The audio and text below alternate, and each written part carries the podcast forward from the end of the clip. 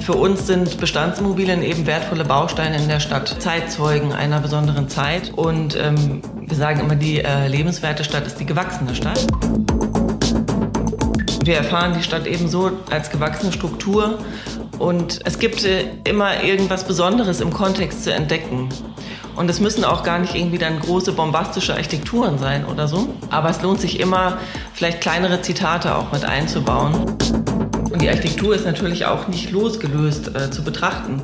Ähm, wir sehen es schon auch als Verantwortung, die wir auch unserer Umwelt gegenüber haben. Äh, Immobilien gehören einzelnen Leuten, Unternehmen, wie auch immer, aber durch die Straßen läuft jeder. Das ist der Immobilieros-Podcast von Immocom. Jede Woche Helden, Geschichten und Abenteuer aus der Immobilienwelt mit Michael Rücker und Yvette Wagner.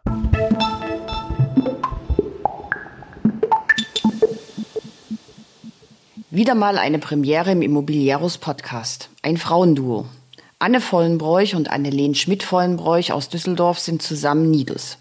Die Juristin und die Architektin leben ihre Liebe zu Bestandsimmobilien aus, was ihnen schon einige Preise einbrachte. Vor allem die eher als konservativ muffig verachteten Wohngebäude der 1950er Jahre sind in ihrem Fokus. Zur normierten Gesellschaft haben sie eine klare Meinung, verzichten auch freiwillig auf Zertifizierung, wenn sie dem Gebäude nicht gut tun. Architektur ist für Nidus eine Kontextangelegenheit, bei der es nicht um das einzelne Haus geht. Schließlich laufe jeder durch Straßen. Recht haben Sie. Bestandsimmobilien sehen die Vollenbräuchs als wertvolle Bausteine einer Stadt und hohe Baukosten zwingen nicht grundsätzlich zu einer 0815-Architektur. Außerdem geht es um UFOs, verschiedene Wohntypologien wie das Reihenhaus und immer wieder um das Bauchgefühl. Klingt weichgespült, ist es aber nicht.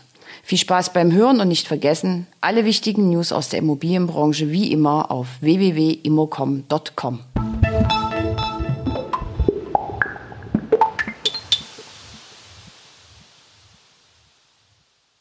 Äh, mein Name ist Annelene Schmidt, Schmidt-Vollenbräuch ähm, und ich bin Architektin.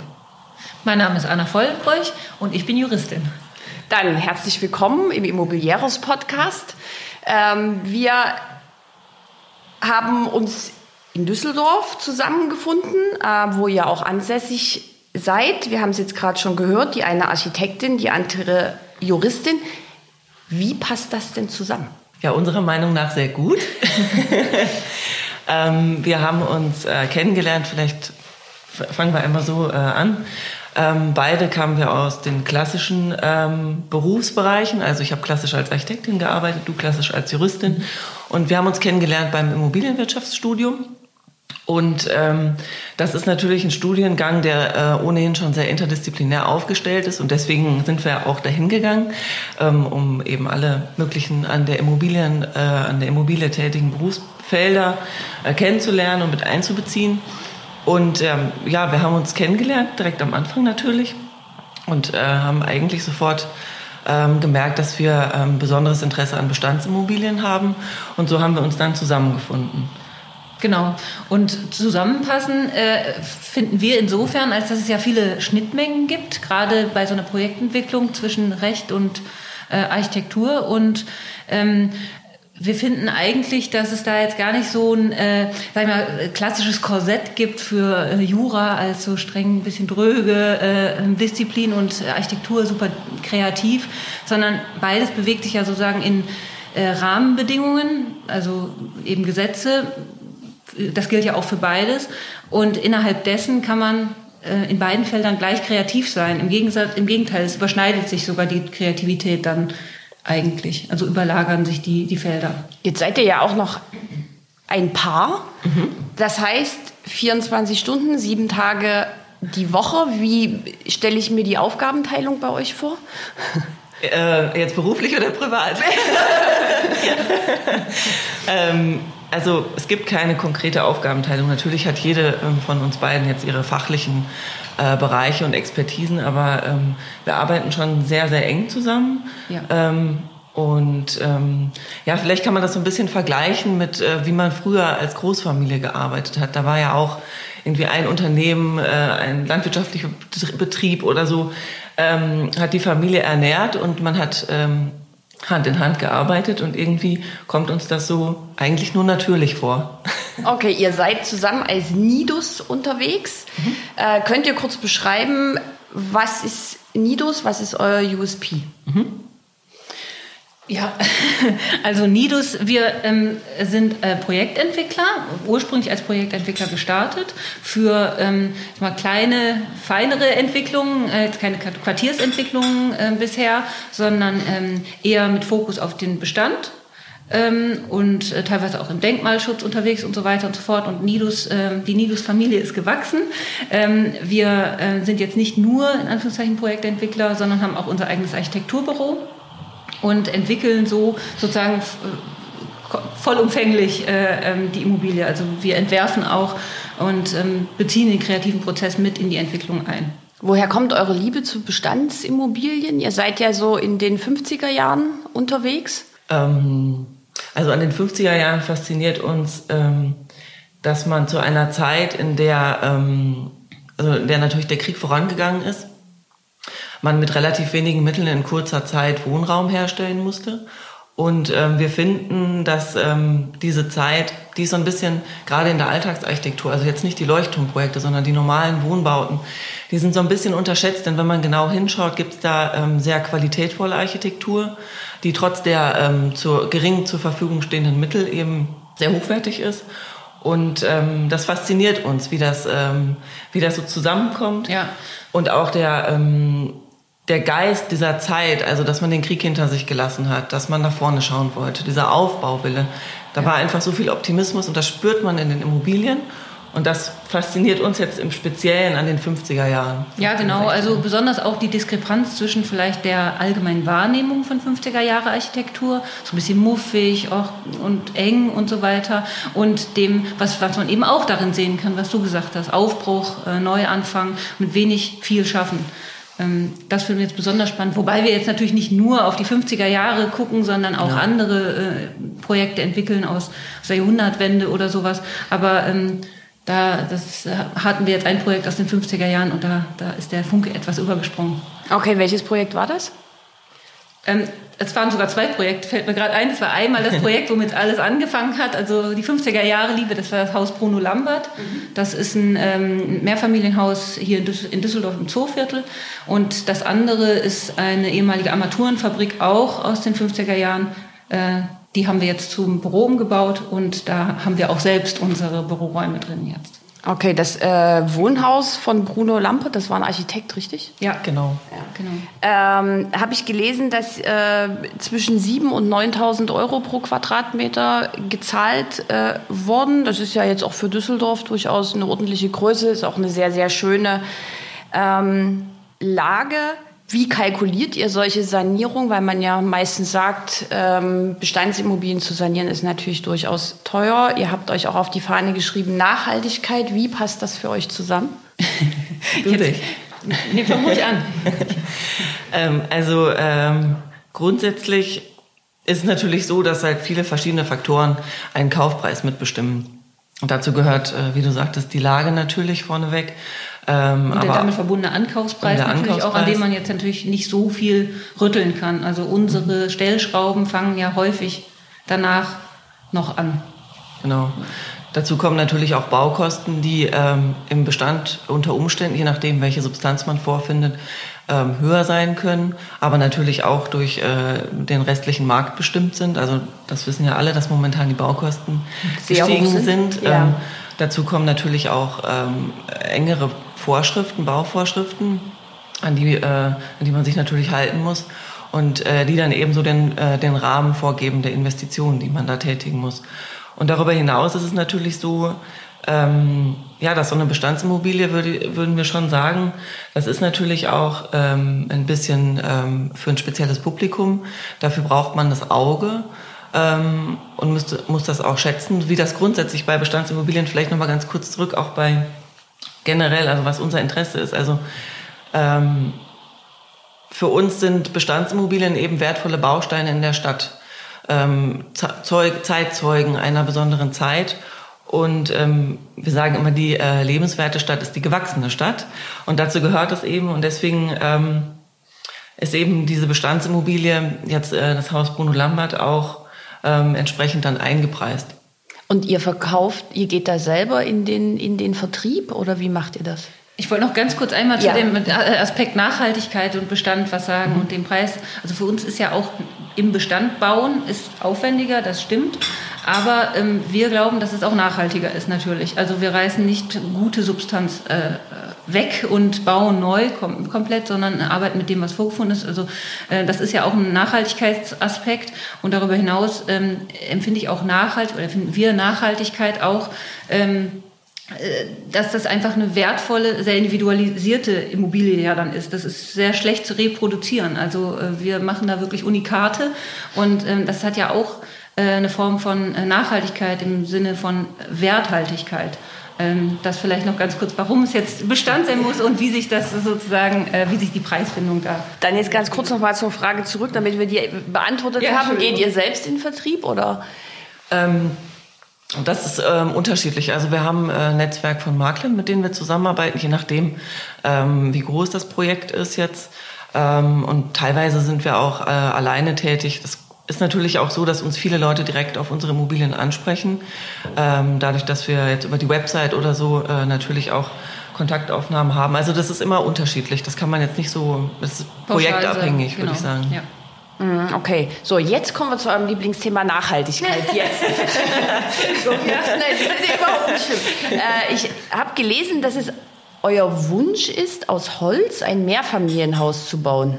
ja, das stimmt. Warum? Also Nachhaltigkeit ist ja so ein bisschen eine Phrase. Ja. Und ich hätte es gerne so ein bisschen mit Fakten hinterlegt. Also Ja. ganz kurz dazu, Nachhaltigkeit ist eine Phrase. Ähm, Das ist schon so in dem Sinne, als dass das sehr inflationär benutzt wird, das Wort. Und das flattert ja so überall einem entgegen, ja, aus jedem Bereich. Und ich glaube, man muss für sich defini- definieren, was das heißt und in welchem Rahmen man äh, dem ähm, Rechnung trägt. Was heißt es bei euch? Jetzt konkret in dem Holzbauprojekt äh, heißt das, ähm, wir, dass das Material Holz ähm, möglichst auch einigermaßen lokal, jetzt vielleicht nicht aus Düsseldorf direkt, aber zumindest aus dem deutschsprachigen Raum importiert. Ähm, also in dem Fall Holzbauprojekt, es ist das Material ähm, und, und das, das Klima, das Wohnklima, was damit verbunden ist und so weiter, was wir da jetzt äh, für uns als nachhaltig identifiziert haben. Oder möchtest du noch Ja. ergänzen? ja, also ich kann, kann dem nur zustimmen. Nachhaltigkeit ist natürlich so eine Phrase momentan in aller Munde. Ähm, für uns ist es so ein bisschen so, ähm, natürlich bewegt man sich in einer Gesellschaft, die eben sich damit beschäftigt und ähm, auch wir ähm, finden das halt wichtig, nachhaltig zu bauen, nachhaltig zu leben und so. Dennoch ähm, finden wir auch, ähm, wir leben so ein bisschen in einer normierten Gesellschaft. Also es gibt äh, viele Vorschriften. Ähm, unsere Gesellschaft versucht so gerne, ähm, ja, ähm, zu kategorisieren, zu so allgemein kategorisieren, abstrakte Regeln all- zu genau. finden für vielleicht konkret individuelle äh, Probleme. Und dazwischen muss man sich natürlich irgendwie austarieren. Also ähm, irgendwelche Zertifizierungen und so, die sind sicher gut, dass es die gibt, aber manchmal passen sie nicht so konkret, besonders auf kleinere Gebäude vielleicht, auch Misch, also vielleicht ein Bestand, ein Neubau oder sowas, da passt so ein, so ein Zertifikat vielleicht nicht ganz genau und da muss man eben schauen, was können wir uns da rauspicken, was können wir uns als äh, Vorbild nehmen äh, und umsetzen in, unserem, äh, in unserer Immobilie und vielleicht auch in dem Fall dann auf ein Zertifikat verzichten, um für dieses Projekt konkret die bessere Lösung zu finden. Ihr habt für das äh, Stadthaus Kaiserwert einen Preis erhalten. Könnt ihr mal ein bisschen was zu dem Projekt erzählen? Ähm, das war ähm, eins unserer ersten Projekte. Ähm, ein Stadthaus ähm, im ähm, historischen Ortskern von Kaiserswerth. Und ähm, Vielleicht ganz kurz, Kaiserswerth ist ein Stadtteil von Düsseldorf Genau. ähm, mit einer sehr dörflichen Struktur, ganz reinnah, ähm, viele ähm, Denkmäler, also Barbarossa Pfalz und äh, so weiter, ähm, also sehr pittoresk.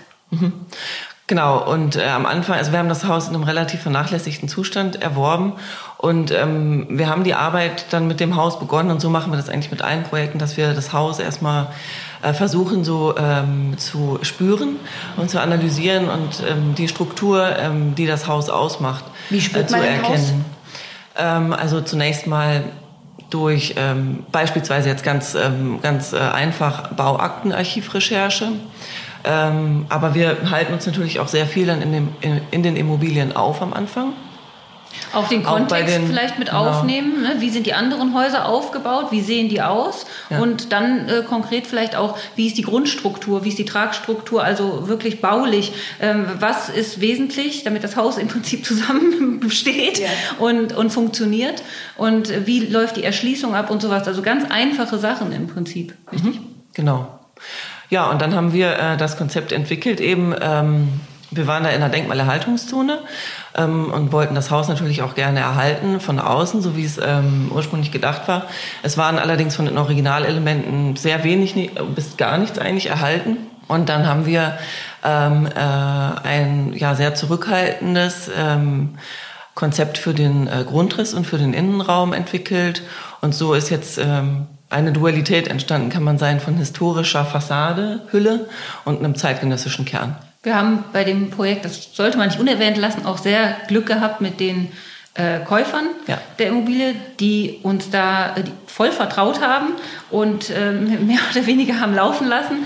Ähm, und die Zusammenarbeit war ähm, wirklich toll und es war auch eine wirkliche Zusammenarbeit. Also wir haben gemeinsam eben äh, da diese Lösung entwickelt und ähm, ja, das hat dann dazu geführt, dass das andere auch toll fanden und diesen Preis bekommen haben. Was ist das für ein Preis?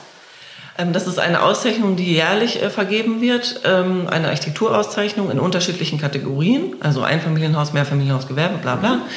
Und ähm, ja, da haben wir uns beworben und ähm, gewonnen und freuen uns sehr. Und darüber gibt es auch eine sehr schöne Buch Buchpublikation, die jedes Jahr äh, rauskommt. Äh, und, ähm, Jetzt hast du den Namen ja. vergessen. Best Architect. Best Architect. Achso, ich glaube, das hatten wir das nicht am Anfang schon gesagt. Nein. Achso, Entschuldigung. so, apropos Architektur, da sind wir jetzt so bei dem nächsten Komplex, wenn man äh, eure Homepage anguckt. Ähm, und die Bilder zu euren Projekten, das sind sehr, sehr klare Linien, sind äh, keine Schnörkel, es ist sehr hell, es ist kein Pomp, kein Bombast und es ist aber trotzdem sehr gemütlich. Das ist natürlich auch immer subjektiv, aber finde ich sehr schön. Äh, ihr verfolgt das ja sicherlich auch, dass ähm, vielen Projektentwicklern vorgehalten wird, sie würden Klötzchen-Architektur machen. Die wiederum wehren sich und sagen, Baukosten sind zu hoch. Wir haben keine anderen Möglichkeiten. Jetzt seid ihr ja in einem sehr, also kleinen Feld unterwegs. Ihr baut jetzt keine riesigen Quartiere. Äh, wie ist eure Einstellung dazu? Ich muss jetzt einmal ganz kurz, ganz blöd nachfragen. Klötzchenarchitektur, was meinst du genau damit? Also naja, also, wenn wir jetzt so einige Hotelentwicklungen zum Beispiel uns angucken, auch Wohnentwicklungen, die so 0815 sagen. So ganz klassische, so Lochfassaden. Genau, ja, genau. Ja. Also wir haben die Erfahrung gemacht, ähm, oder wir, wir finden, dass wir unsere Projekte in den Kontext einweben wollen und müssen vielleicht auch ein bisschen. Ähm, wir erfahren die Stadt ebenso als gewachsene Struktur und ähm, es gibt äh, immer irgendwas Besonderes im Kontext zu entdecken. Und es müssen auch gar nicht irgendwie dann große bombastische Architekturen sein oder so. Aber es lohnt sich immer, vielleicht kleinere Zitate auch mit einzubauen. Ähm, das können auch einfach nur Materialien, Oberflächen sein. Ähm, das ist uns wichtig, ähm, um so eben keine, keine UFOs zu entwickeln, sage ich jetzt einfach mal so. Na, also ein Kollege, ähm, Robert Patschke, hat in einem Interview mit mir gesagt, an der modernen Architektur rutscht das Auge ab, weil man hat so eine Glasfassade und es ist vollkommen egal, ob ich da ganz nah davor stehe oder weit weg. Bei einem älteren Haus, umso näher ich rangehe, umso mehr Details, Kleinigkeiten erkenne ich, an denen sich das Auge festhalten kann. Ähm, bei euch ist es ja gerade über das Haus über das wir vorhin sprachen, außen historisch, hast du ja auch selbst gesagt, und innen sehr modern. Und außen modern und innen alt oder geht auch? Geht auch, geht, geht, geht, alles. Jedes Haus ist anders, also gerade Bestand, aber auch ähm, eben Neuentwicklung ähm, oder Entwurf. Ähm, es, es, kommt wirklich für uns äh, stark auf den Kontext an und ähm, dies, das Gefühl, was man äh, innerhalb dieses Kontexts entwickelt. Man hat ja nicht äh, ähm, immer nur Leuchtturmprojekte und guckt sich äh, isoliert ein Haus an, sondern man geht durch eine Straße und hat, hat dann ein Gefühl, das passt hier hin oder das passt hier nicht hin. Und ähm, wo du gerade sagtest, wir, Baukosten und so weiter, ähm, das erlaubt uns nicht, äh, eine qualitätvolle Architektur zu machen. Also da sind wir äh, anderer Meinung. Wir glauben eben, dass sich äh, die Qualität der Architektur auch in sehr simplen Strukturen äh, zeigen kann, gerade im Detail. ähm, an, wie du es gerade gesagt hast, sind äh, Kleinigkeiten. Wenn man ein bisschen näher rangeht, dann sieht mhm. man, ist eine Fassade in irgendeiner Form komponiert, wird die als Bild auf, aufgefasst oder ist die in Anführungszeichen jetzt 0815, nimmt die Bezüge zum Kontext auf oder selbst wenn sie eine Art UFO-Architektur ist, die sich sozusagen herauslöst aus dem Kontext, äh, ist die durchdacht. Und das hat erstmal ja nichts mit den Kosten zu tun. Was ist denn eine UFO-Architektur? ja, also eine UFO-Architektur im Sinne von einer Architektur, die sich absichtlich aus dem Kontext herauslöst ah, okay. mhm. und ähm, was anderes darstellt. Einfach ähm, ja, ein Gegenpol zum, zum sonstigen ja, Kontext. Auch solche Architektur hat natürlich äh, hier und da ihre Berechtigung. Also ähm, genau. Keine, es gibt ja ähm, statt äh, Architektur äh, wichtige Bauten oder so, ähm, von, von denen das dann auch ähm, erwartet, wird. erwartet wird. Genau. Aber wir meinen, also das, das, der Bereich, in dem wir uns bewegen, ist eben das Wohnen, ist die Alltagsarchitektur. Und da glauben wir, dass eben der Kontext eine große Rolle spielt. Ja. Und die Architektur ist natürlich auch nicht losgelöst äh, zu betrachten. Ähm, wir sehen es schon auch als Verantwortung, die wir auch unserer Umwelt gegenüber haben. Äh, Immobilien gehören einzelnen Leuten, Unternehmen, wie auch immer, aber durch die Straßen läuft jeder. Ja. Und es ist wichtig, dass, äh, oder uns ist es wichtig, da einen Beitrag zu leisten, der, ähm, der eben der ja, Mehrwert für alle, für, ein, für, für, ein Viertel ist und nicht nur. Das ist natürlich subjektiv, aber genau. ähm, ja, die, äh, die Anzahl ist, ja, ist ja schon mal erstmal wichtig. Genau.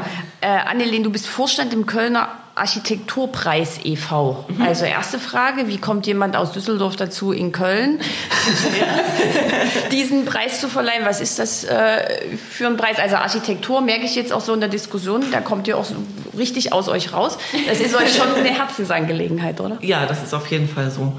Ähm, ja, Baukultur liegt uns am Herzen. Äh, man ist da an, an mich rangetreten und hat gefragt, ob ich den Posten übernehmen möchte.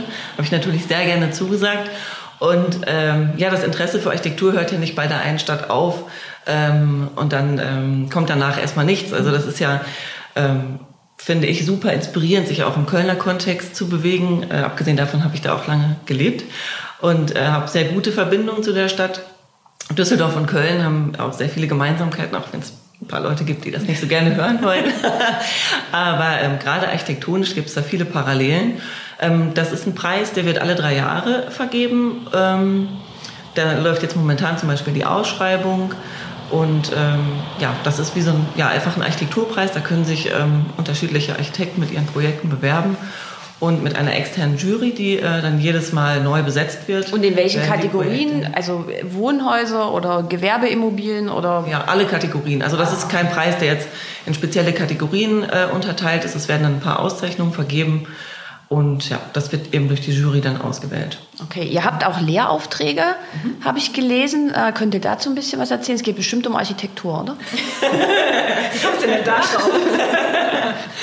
genau, das ist äh, über die Universität Siegen. Ich bin da ähm, äh, noch tätig in der Lehre. Und äh, gemeinsam haben wir dann einen Lehrauftrag zu ähm, ja, Wohntypologien im weitesten Sinne. Da machen wir einmal im Jahr im Sommer so einen kleinen Sommerworkshop äh, bei uns im Büro findet er dann statt und wir beschäftigen uns mit den Studierenden ähm, immer mit einer Wohntypologie. Also jetzt haben wir beispielsweise den Bungalow bearbeitet, ähm, das letzte, vorletzte Jahr haben wir das Doppelhaus bearbeitet. Und was uns daran interessiert, ist eben mit den Studierenden erstmal diese Typologien, diese Wohntypologien äh, zu analysieren, zu erforschen, woher kommen die, wann sind die entstanden, aus welchem Bedürfnis sind die entstanden ja. und wie werden die heute wahrgenommen, äh, wahrgenommen und wie werden sie heute bespielt. Ja. Ähm, wie, wie haben sie sich verändert und am Ende dieses Workshops steht dann äh, von jedem Studierenden ein kleiner Entwurf. Und ähm, ja, jetzt ähm, sind wir dabei, die Sachen zu sortieren und würden dann auch gerne eine kleine Publikation daraus machen. Besonders spannend daran ist natürlich auch so Typologien herauszupicken, die ähm, ein bestimmtes Image haben. Zum Beispiel eben das Doppelhaus, was man immer äh, irgendwie einem bestimmten irgendwie, äh, Kontext zuordnet, so ein bisschen vorstädtlich vielleicht konservativ, sowas, ne? ja. Genau. Ja. Und ähm, und da herauszukitzeln, ist das denn auch immer schon so gewesen? Ist das auch aus diesem, ist das auch so entstanden? Wie ist die Historie und wie kann die Zukunft sein wie von so einer Typologie? Beim Doppelhaus. Das Doppelhaus ist äh, eigentlich eine sehr spannende Typologie, ja. ähm, die in England entstanden ist. Ähm, Zeit der Industrialisierung, Gartenstadtgedanke, ähm, als es darum ging, äh, Wohnformen für ähm, für, für die Menschen außerhalb der Stadt zu entwickeln. Ähm, wo es darum ging, grüne ähm, Wohngebiete zu äh, entwickeln, mit eigenem Garten zur Selbstversorgung und so. Und das Doppelhaus als Typologie ist so ein bisschen ähm, aus der ähm, seriellen Produktion, äh, aus dem seriellen Produktionsgedanken entstanden. Und ist eigentlich so ein bisschen auch vielleicht so eine klassische ähm, Entwicklertypologie. Ähm, in unserer Recherche gab die erste Entwicklertypologie, die es überhaupt gab. Vielleicht, ja. Ähm, in der Recherche hat sich herausgestellt, dass gar nicht so Architekten unbedingt die Autoren von Doppelhäusern waren, wie das ja häufig bei anderen Objekten ist, sondern dass wirklich ähm, eben Entwickler, Städtebauer ähm, waren, also so ganz frühe Vorformen von dem, was wir heutzutage sind. Und ähm, das ist eigentlich ganz interessant, weil es darum geht, eben Grundrisse zu entwickeln, die jetzt nicht ähm, von einem Auftraggeber ähm, erwartet werden, mhm. sondern ein, groß, ein großes Spektrum an Nutzern ansprechen und so den größtmöglichen gemeinsamen Nenner der Wohnbedürfnisse zu treffen. Und das fanden wir sehr spannend.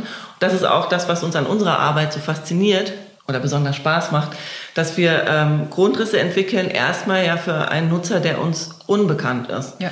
Und wir vorher ähm, erspüren müssen, was, äh, wie verändert sich die Gesellschaft, wie sind die Rahmenbedingungen, was wird gefordert, wo, wo ist der Wunsch. Was ist was ähm, Neues vielleicht auch, was genau. ist was nicht, wo können wir uns absetzen von, von anderen ähm, oder den Zahn der Zeit treffen. So genau, also nicht einfach nach Schema X das machen, was, äh, was vielleicht auch gut funktioniert natürlich, aber so ein bisschen abseits davon zu schauen, wie kann man, ähm, wie kann man es etwas anders machen.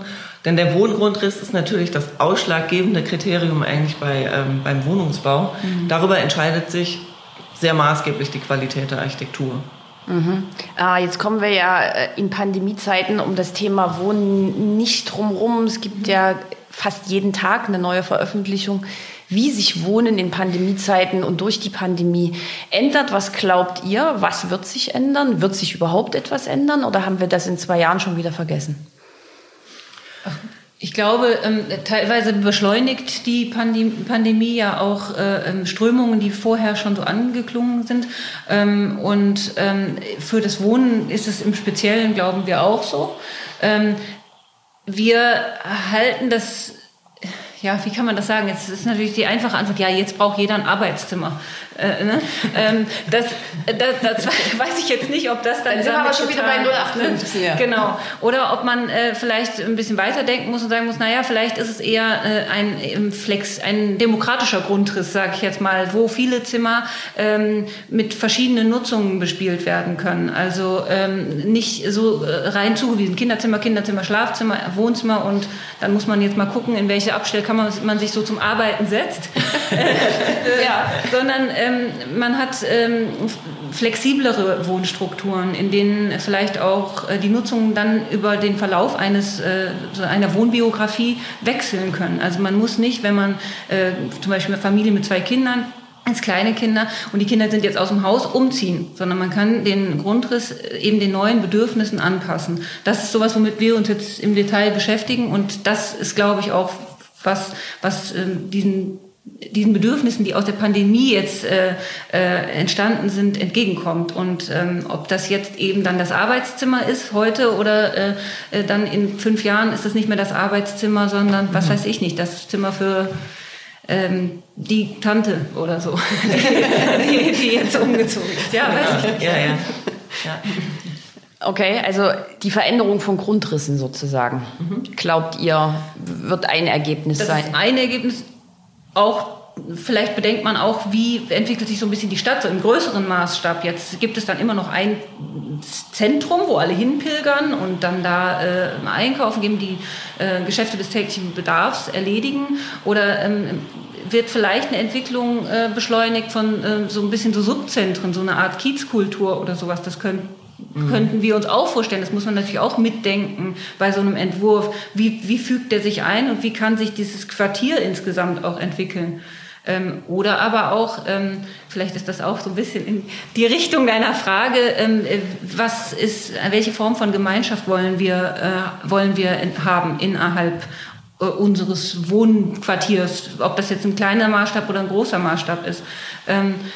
Dass man, ähm, das können wir uns auch sehr gut vorstellen, dass da eben, das haben wir jetzt während der Pandemie auch gemerkt, also ein bisschen Nachbarschaftshilfe und so weiter, so der Bezug zu denen, mit denen man unmittelbar zusammenwohnt, die ja dann irgendwie hat man ja einen gemeinsamen Nenner, sonst würde man ja nicht dort zusammen wohnen, ähm, vielleicht ein bisschen mehr herausgearbeitet wird. Mhm. Bei der Suche nach Projekten ähm, habe ich gelesen, äh, sucht ihr auch ein bisschen danach, wie ihr selber gerne wohnen würdet. Erste Frage ist, also wie wohnt ihr und was ist euch wichtig? Also weil es ist ja, wie gesagt, das hatten wir ja vorhin schon mal, alles sehr, sehr subjektiv. Ja. ja. Also wir wohnen in der 50er Jahre Immobilie. Wie überraschend. ja. Wie überraschend, genau. Ähm, ja, wonach suchen wir? Ähm, ganz also, konkret kann man das gar nicht, glaube ich, so sagen. Also es ist sehr unterschiedlich. Aber wir bei unseren Projekten ähm, besuchen natürlich, man bekommt auch was angeboten und ähm, es ist natürlich so eine Gemengelage und wir überlegen uns, glaube ich, immer, wie würden wir das gestalten, wenn wir jetzt die Bewohner wären, aus unserem Bedürfnis heraus. Natürlich, wie du sagst, das ist sehr subjektiv, aber das ist der Maßstab natürlich, an dem wir uns orientieren können. Alles andere wären Statistiken, ähm, die auch ihre Berechtigung haben und in die wir auch schauen, aber ähm, so das Bauchgefühl und das eigene Gefühl für einen Ort ähm, ist, glaube ich, schon sehr wichtig auch auch im Hinblick darauf, dass wenn man ein Projekt beginnt, hat es natürlich sehr lange Laufzeiten. Ja.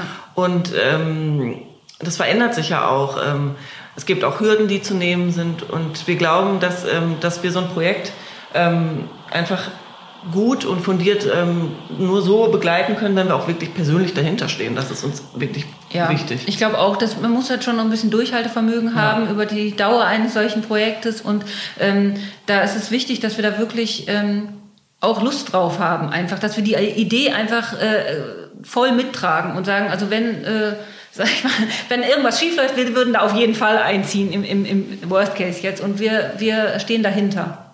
Das ist, ähm, äh, hat uns schon gut geholfen, über die ein oder andere Hürde hinwegzukommen und, und dann auch einen schönen Abschluss zu finden für die Projekte, die wir bisher gemacht haben. Mhm. Ja. Also ein bisschen kitschig könnte man sagen, Projektentwicklung mit Herz.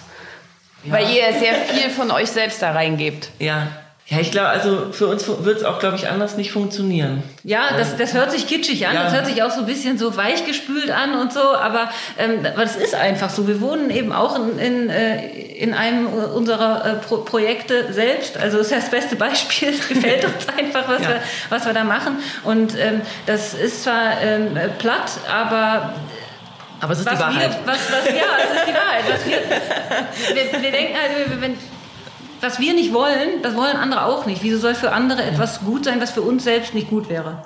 Das ist, äh, kann man irgendwie in jedem, glaube ich, Lebensbereich so mitnehmen und das, damit fährt man, glaube ich, ganz gut. Mhm. Vielen Dank für das sehr inspirierende Gespräch. Das hat mir sehr, sehr viel Spaß gemacht Uns und auch. bis hoffentlich ganz bald. Und ich bin neugierig auf eure weiteren Projekte. Bis bald. Vielen Dank. Dankeschön.